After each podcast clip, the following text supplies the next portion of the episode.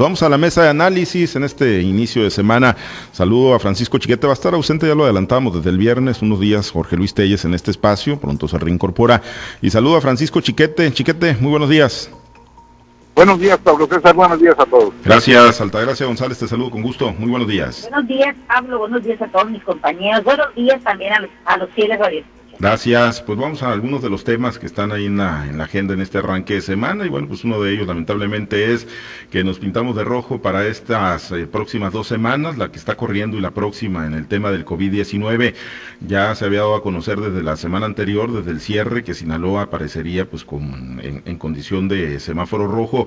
Y lamentablemente pues es el único que está en ese estatus, en esa condición en el país. Lamentablemente las cifras, las estadísticas, los números, el nivel de contagio, la propagación que se está dando en Sinaloa, pues mantiene un nivel de alarma muy fuerte en diversos puntos de la entidad, Culiacán como epicentro de la pandemia, ya no nada más en Sinaloa, sino a nivel nacional, zonas como Mazatlán en periodo vacacional, que bueno, pues posiblemente van a tener un efecto negativo, ojalá que no sea tan drástico, pero bueno, pues las autoridades ahora sí muy apresuradas, buscando alternativas de cómo resolver eh, y cómo cortar las cadenas de contagio, chiquete, pero pues por lo pronto, digo, pues alcanzando cifras récords, eh, niveles que pues no habíamos visto en algunas zonas en lo que va incluso de, la pandemia por COVID desde que arrancó la emergencia sanitaria el año pasado, Chiquete, pues color rojo, Chiquete, el único estado, Sinaloa, eh, que estamos en esa condición a nivel nacional. Es una situación lamentable, una condición muy negativa, no solo por el impacto que pueda tener esto en el turismo en algunas otras actividades económicas, sino por la población en general. Eh, estamos viendo los hospitales llenos, estamos viendo escenas que no se habían tenido en otros tiempos, estamos viendo que no solamente el número de contagiados incrementa, sino también el de muertes, en, tanto en el país como en Sinaloa particularmente. ¿De qué sirve esto del semáforo epidemiológico? Esto de, estar en semáforo rojo cuando las autoridades de todos los niveles han determinado que no se van a tomar medidas extraordinarias de confinamiento, de limitación de actividades económicas, en fin, todo lo que hace grave esta, esta condición. Si, si vamos a hacer un semáforo rojo con tono de verde, pues lo que estamos haciendo es que le vamos a decir a la gente, díganme, cuídense como puedan, y nuestra estrategia tiene un solo nombre, sálvese el que pueda. Yo creo que las reglamentaciones, los protocolos son creados precisamente para evitar este problema, para generar esta situación de, de, protección eh, siguiendo determinadas medidas, pero si no hay medidas, pues la gente es la que tiene que guardar la sana distancia, lavarse las manos constantemente, usar el, el, gel antibacterial y, y, sobre todo, si en la medida de lo posible, quedarse en casa lo cual no es muy posible en un país donde el cincuenta y tantos por ciento de las fuentes de trabajo son informales, es decir, no te permiten fallar a tu, a tu trabajo porque en todos los casos no vas a ganar dinero. Entonces, ese yo creo el escenario más lamentable que hemos tenido en lo que va de la pandemia y no se ve que las autoridades tengan intención de tomar una medida que defienda a la sociedad. Efectivamente, ¿no? No se ve todavía en el horizonte, ¿no? Las autoridades, pues las escuchamos todavía, pues ahí digo, temerosas, ¿no? De lo que pueda representar en el, en el costo político y social y también, pues obviamente hay que entender que, que es un tema preponderante el de la economía, ¿no? Pero bueno, ante los riesgos para la salud que está implicando en estos momentos la situación por la que atraviesa Sinaloa, pues uno pensaría que sí tendrían que darse medidas un poco más drásticas y, y, no nada más de los dientes para afuera, como en muchos municipios pareciera están tomando, hablan mucho de cierre, de restricciones, de evitar aglomeraciones y sin embargo seguimos viendo durante el fin de semana que las fiestas, las pachangas, las reuniones continuaron como si no estuviéramos, eh, Altagracia, en esa condición de semáforo rojo en el estado de Sinaloa. Mira, definitivamente que el estar ahorita ya con un estatus de semáforo rojo eh, en el estado, principalmente en el municipio de Culiacán, debiera ser solamente eh, e-, ese, ese señalamiento suficiente para que toda la población estuviera ya en alerta, que estuviera cuidándose en emergencia, por decir algo. ¿Y qué decir de las autoridades? ¿no? El hablar de las autoridades en el tema de la pandemia, los ciudadanos conscientes lo percibimos, como que bajaron las manos o, cerraron los, los las oficinas de atención o, le bajaron la cortina al changarro de ellos eh, para para tomar medidas. No, realmente estamos viendo que los insumos para atacar la enfermedad del COVID, como es el oxígeno, pues es insuficiente. Tenemos hospitales ya con un alto nivel de saturación eh, por la ocupación de las camas. El encarecimiento de los medicamentos y la falta de ellos también ha sido la constante y no ha habido nadie, nadie que pueda detener esto, que pueda poner un orden. Ya no hablemos de las de las asistencias a lugares eh, altamente concurridos o la presencia eh, de, los la, que, la misma autoridad esté, invitando a eventos, ya lo vimos en la Serie del Caribe, ya lo vimos en la apertura de las playas, ya lo vimos en, en los estadios de fútbol. Realmente el gobierno y la sociedad no hemos sido capaces de palear esta pandemia, esta, enfermedad que lamentablemente sigue cobrando vidas, sigue aumentando el número de contagios. Y por lo tanto mientras nosotros como sociedad y gobierno no hagamos un trabajo de pues difícilmente vamos a poder bajar las cifras y, llegar a, un, a un número cero que sería pues lo ideal difícil de conseguirlo, difícil de lograrlo, pero si no hacemos lo que tenemos que hacer, lo que se nos ha dicho en innumerables ocasiones repetidamente, pues no, parece que nos entra por un oído y nos sale por el otro. Sabemos que el semáforo hacía días, hace ya semanas que estaba en este color y las autoridades les cuesta trabajo darnos la realidad de la numeral, la realidad de los contagios, la realidad de lo que está pasando. Pero pues mientras tengamos esta dualidad o esta dejar de lado lo que tenemos que hacer, pues lo vamos a seguir viendo. La vacunación en Sinaloa todavía no alcanza niveles que pudiera darse la inmunidad de rebaño. Tenemos que entender que si Sinaloa tiene un estado que, quizás rebase el 25% solamente de las personas vacunadas. La alta incidencia de contagios está en los jóvenes menores de 30 años, bueno, hasta los 40, pero ya los de 40 ya empezaron las vacunaciones. Entonces, la alta incidencia de, contagios es en los jóvenes menores de 30 años y, son los que no están vacunados, ¿no? Mientras no se le dé una celeridad a ese tema de la vacunación y sobre todo que la ciudadanía tenga conciencia de que eh, eh, la, el espectro o eh, la cobertura de la vacuna no es inmediata, que tarda hasta dos meses en tener esa, esa impregnación en tu cuerpo para que tú ya tengas los anticuerpos que te sea posible poder enfrentar una enfermedad con mejor resultado pues eh, no vamos a, no, no llevamos, no nos lleva por un buen camino, ¿no? Otra cosa que, que también está en el espíritu ahí es el anuncio hecho por las autoridades educativas, por el mismo presidente de la República, donde se pretende que los alumnos regresen a clases presenciales en el mes de agosto, pues difícilmente en Sinaloa se va a poder cumplir este e, esta iniciativa lanzada por el presidente y que también en su momento el gobernador lo, lo, lo acompañó eh, sabemos todos que una ola de contagio, por lo menos eh, para empezar a bajar los niveles, tardaría entre dos y tres meses, situación que Sinaloa la dejaría totalmente fuera para poder estar eh, hablando de un regreso a clases presenciales. Los padres de familia están renuentes a acatar, este tipo de, de pues, indicaciones, pero existe el doble discurso de las autoridades y de nosotros como, los, como ciudadanos, porque decimos no a las clases presenciales, pero sí a las actividades recreativas y de festividades. ¿no?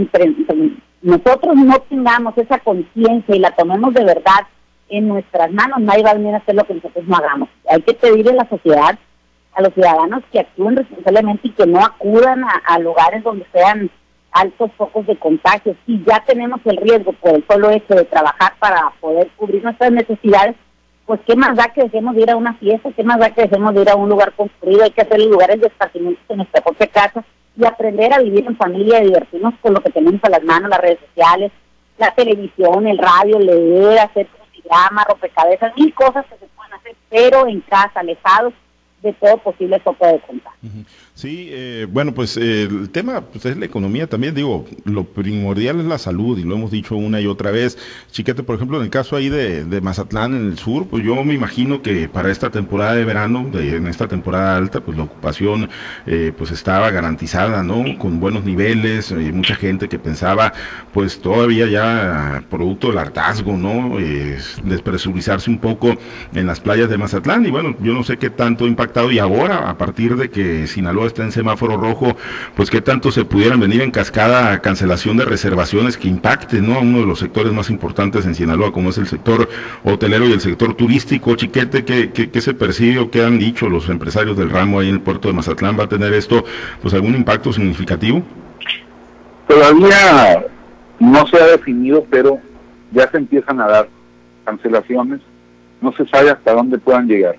Hubo un 3% de las eh, reservaciones que fueron canceladas. Eh, la siguiente semana otro 3%.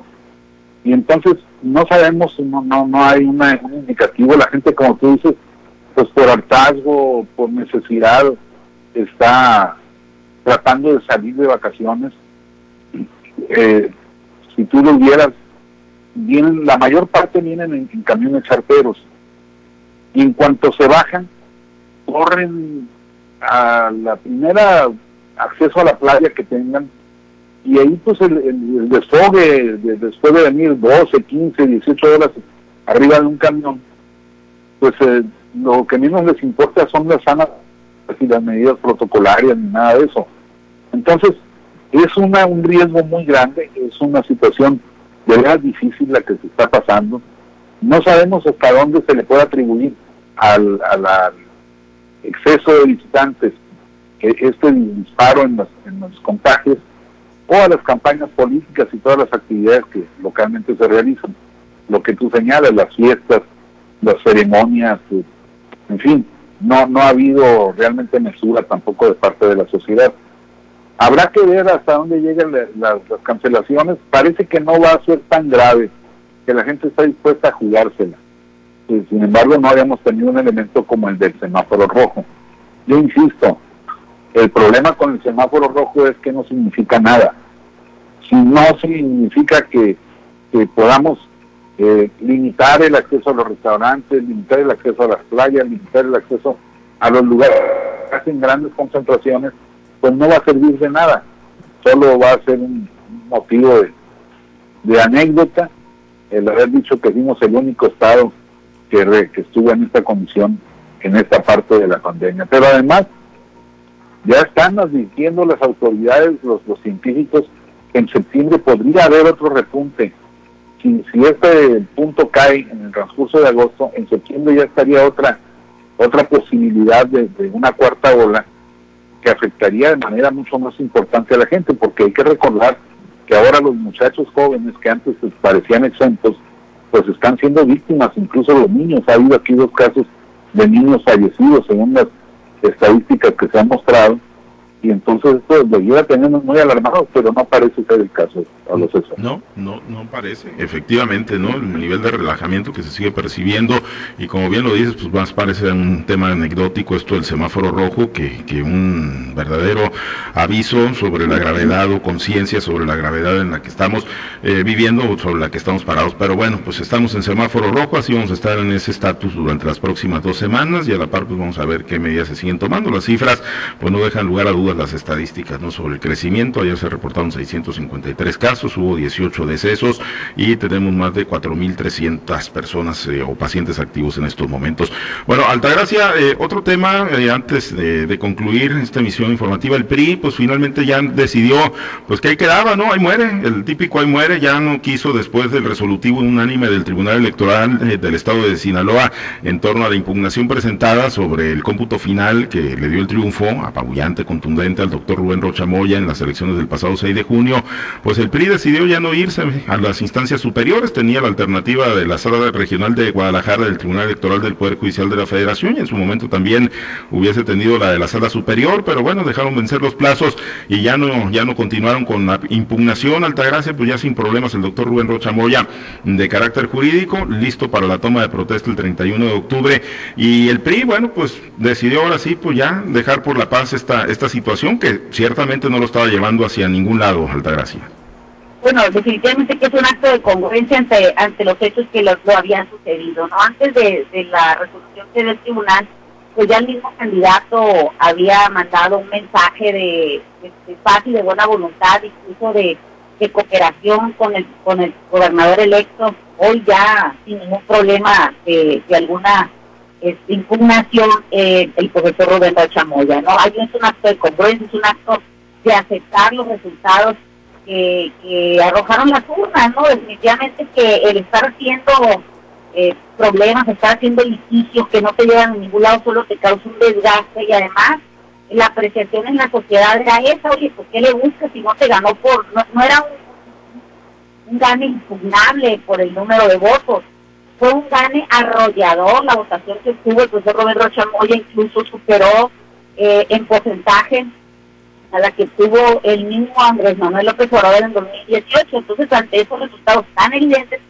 pues no queda otra más que aceptarlo en el dicho y en el hecho, ¿no? Ahora, este, no, no es posible que, que después de esta historia, pues este, se pudiera seguir un acto litigioso documental que no se lleva nada, ¿no? decir, si hubiera, si hubiera alguna posibilidad de gane, creo que el partido y la, la coalición misma lo hubiera, la hubiera seguido, ¿no? A mí lo que me causa cierto eh, sorpresa es que solo el PRI hubiera hecho este tipo de, anuncios o que hacen este tipo de anuncios cuando al PRI también lo siguieron los otros dos partidos como era el PAN y el PRD, ¿dónde se encuentran, no? No creo que al, en el solo hecho de habernos eh, dado el resultado, pues ya hubieran, se hubieran quedado conformes y, de manos caídas a no hacer nada, ¿no? Y no es porque se quisiera hacer un problema o se quisiera hacer un, un este, algo de, legislativo o leguleño o como se le pueda llamar en la, en, en, la red común de la sociedad, ¿no? Pero definitivamente que sí hubiera habido un pronunciamiento claro y preciso de esos dos partidos que me parece que dejaron solo, en primer lugar al candidato. El candidato llegó solo y se fue solo. El Partido de Revolución Institucional hizo un deslinde aquí en el Estado y solamente fue secundado por los partidos este, eh, eh, en, los, en, los, en lo federal pero aquí en el Estado realmente hemos visto que así como llegó el PRI a una, a una candidatura, pues así se fue. No encuentro yo el eco que pudiera haber tenido en los otros partidos, solamente no para pelearnos, pero sí como un acto de apoyo, un acto de, extender la mano y de ir abrazados todos juntos al resultado que hubiera, que, hubiera sido, ¿no? Definitivamente que el profesor Rubén Rocha Moya va a transitar de aquí al 31 de octubre, 1 de noviembre, que ya entrará en funciones como gobernador, por, por un camino menos escabroso, sin tanto peldaño, sin tanto este, nubarrones en el horizonte, ¿no? Entonces el, gobernador Roberto Zamoya, el, gobernador electo, pues ya puede estar haciendo eh, tranquilamente la elección de su gabinete sin saber que en el, no va a tener unos nubarrones que le puedan nublar eh, su trabajo, ¿no? Eh, definitivamente me parece un acto de congruencia, un acto irrelevante de alguna manera porque ya se sabía lo que iba a pasar. Ya los demás actores ya habían aceptado, incluso en, las presidencias municipales no se ve nada que pudiera entorpecer la llegada de los, candidatos electos. Y yo pensaba todavía, fíjate, que pudiera haber algo que a lo mejor era la fuerza para que organismos internacionales pudieran haber venido a revisar los actos de violencia que se dieron, pero pues el tribunal dice que, que fueron infundadas, que fueron infundadas, y por ese camino nos vamos a ir.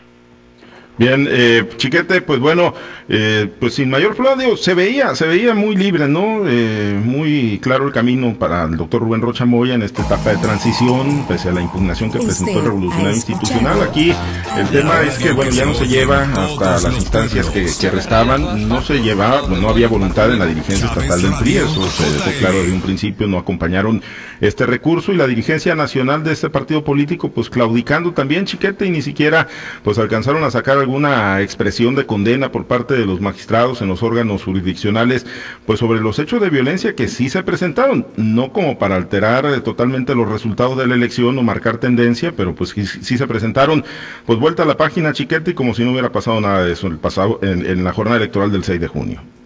Así es, era obvio que no se iba a obtener ningún resultado con esa impugnación. Es más, fue sorpresiva, sorpresiva la, la impugnación que presentó Mario Zamora y fue notoria la división de opiniones entre la dirigencia local del PRI y la dirigencia nacional.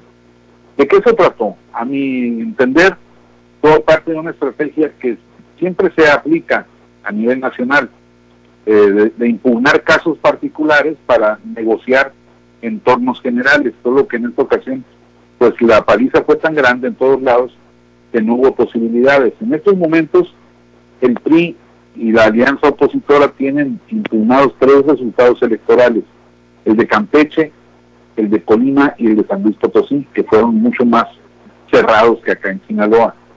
Entonces, pues yo entiendo que eh, era para acompañar eso, poner el mayor número de impugnaciones posible para evitar este, que los fueran a seguir barriendo en, nosotros, en las otras plazas. No les pasó, no consiguió. Finalmente se pusieron de acuerdo entre las dirigencias locales y nacionales y, pues se retiró la, la demanda. Era obvio que no iban a llegar a nada. También era obvio que no iban a conseguir que los magistrados establecieran una condena, aunque sea eh, teórica, técnica, por los acontecimientos, porque bueno, si algo le ha importado a Rubén Rocha y a su equipo, es borrar esta parte de la intervención del narco. Y entonces pues no iban a aceptar que, que un tribunal que está a favor de ellos tan marcadamente, pues hiciera una referencia que dejara constancia oficial de este tipo de acontecimientos. Y las autoridades eh, que estaban de turno, que eran de un partido distinto al de Rocha, no quisieron profundizar en el tema, pues mucho menos un, organismo como el sí que está del lado de, Morena. Así que, pues lo pasó. Y bueno, esperemos que a Sinaloa le vaya bien, que tenga esa capacidad para superar estos enfrentamientos, estas pugnas. Pero esperemos que no se olvide lo del narco, no por los resultados, no porque hubiesen favorecido a alguien, a fulano o a sutano, sino porque es algo que no debe seguir ocurriendo en nuestra vida pública ahí estará un, el gran reto del doctor Rubén Rochamoya, ¿no? Que seguramente con todo y todo, ¿no? Y lo apabullante de su triunfo el pasado 6 de junio, pues deberá estar consciente de pues, lo que ocurrió, ¿no? Y lo que sigue ocurriendo y cómo pues operan, ¿no? Diversos grupos delincuenciales en el estado de Sinaloa y que se tenga el tino. El propio presidente López Obrador reconocía ya hace unos días que sin la pacificación del país, pues difícilmente podrá ser exitosa la famosa cuarta transformación. Nos despedimos, chiquete. Muchas gracias. Excelente día. Buen día, saludos a todos. Gracias, Altagracia. Excelente semana. Eh, eh. Buen día, felicitaciones a Roy Angulo hoy en su cumpleaños. Sí, efectivamente, ya le mandamos el abrazo. Muchas felicidades a Roy Angulo, que hoy está de cumpleaños, nuestro compañero y amigo de Noticieros Altavoz. Nos vamos, gracias a los compañeros operadores de las diferentes plazas del Grupo Chávez Radio. Muchas gracias, Herberto Armenta, por su apoyo en la producción y transmisión de Altavoz TV Digital. Nos despedimos. Soy Pablo César Espinosa. Le deseo a usted que tenga un excelente y muy productivo día.